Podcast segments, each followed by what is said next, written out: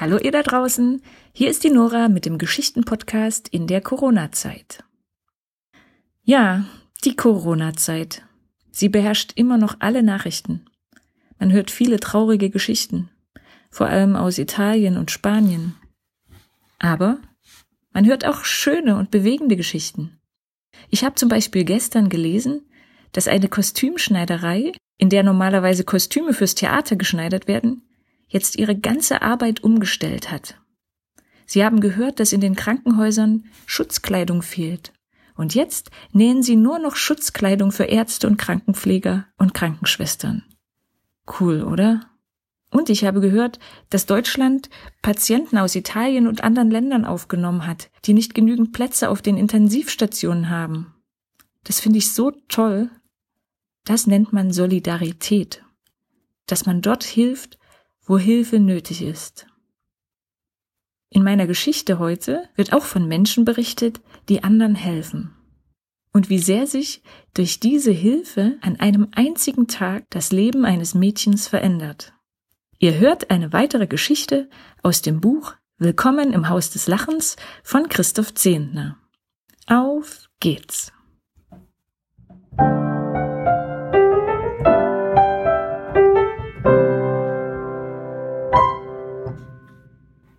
Dieser Tag wird alles verändern. Für Shenan wird nichts mehr sein, wie es war. Das 16-jährige Mädchen und ihre Familie werden eine ganz besondere Erfahrung machen. Eine, die Shenans Leben umkrempelt. Heute.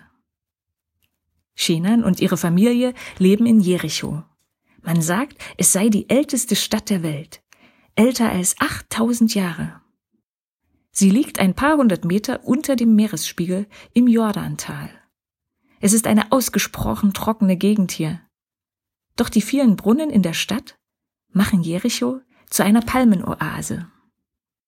Shenan ist hier geboren. Doch auf eigenen Füßen konnte sie ihre Stadt noch nie erkunden. Sie leidet an zerebraler Lähmung und außerdem ist sie fast blind und kann kaum sprechen. Ihre Beine sind so dünn, dass sie sie nicht tragen können. Überhaupt ist sie sehr klein und schmächtig und sieht eher aus, als wäre sie neun oder zehn Jahre alt. Seit ihrer Geburt liegt Shenan zu Hause. Nur manchmal wird sie von ihrem Vater hochgenommen und aus dem Haus getragen. So wie heute, an einem kühlen, regnerischen Mittwoch im Januar 2019. Die Ärzte haben irgendwann gesagt, es gebe keine Hilfe mehr für Shenan. Aber jetzt wollen es die Eltern doch noch einmal ausprobieren. Sie haben gehört, dass Menschen aus Amerika kommen und Rollstühle und Gehhilfen verteilen. Schon vor einem Jahr haben sie einen Termin für heute gemacht. Je näher der Tag rückt, desto mehr wächst ihre Hoffnung, dass Shenan jetzt geholfen werden kann. Hier in Jericho. Hier hat Jesus einst aufgehorcht, als der blinde Bettler Bartimäus nach ihm rief.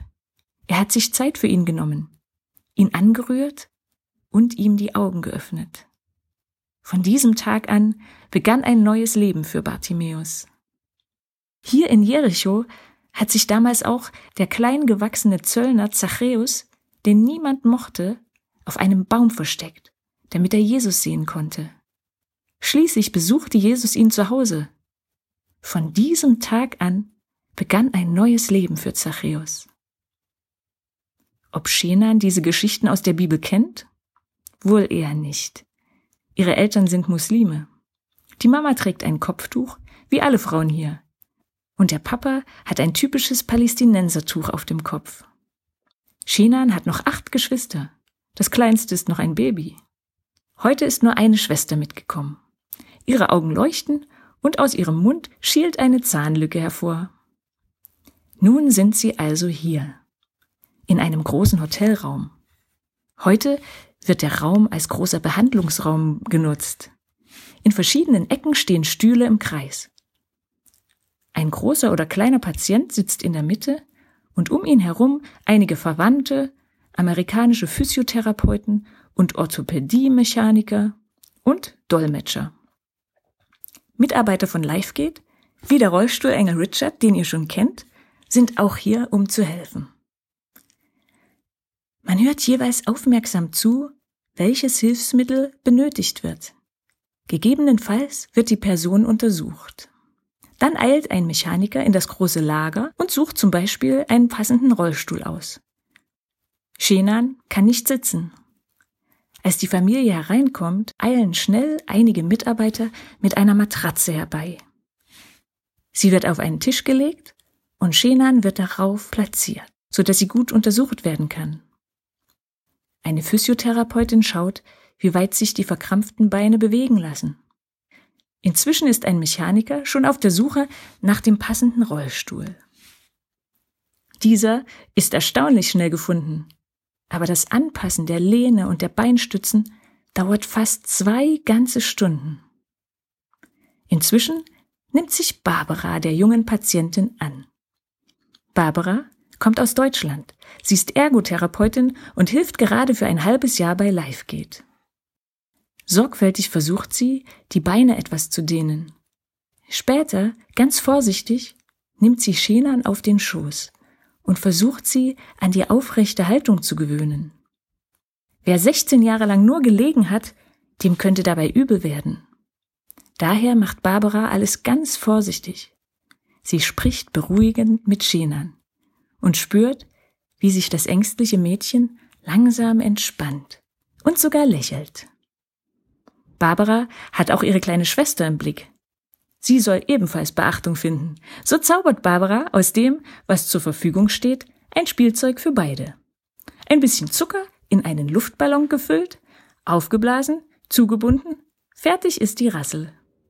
Das Zahnlückenmädchen strahlt und Shenan hat, auch wenn sie fast nicht sieht, durch das Geräusch und die Berührung mit dem Luftballon ebenfalls Freude. Endlich ist es soweit. Shenan wird zum ersten Mal in ihrem Leben in einen Rollstuhl gesetzt. Zum ersten Mal kann sie ihre Welt aus einer neuen Perspektive wahrnehmen. Die ganze Familie strahlt.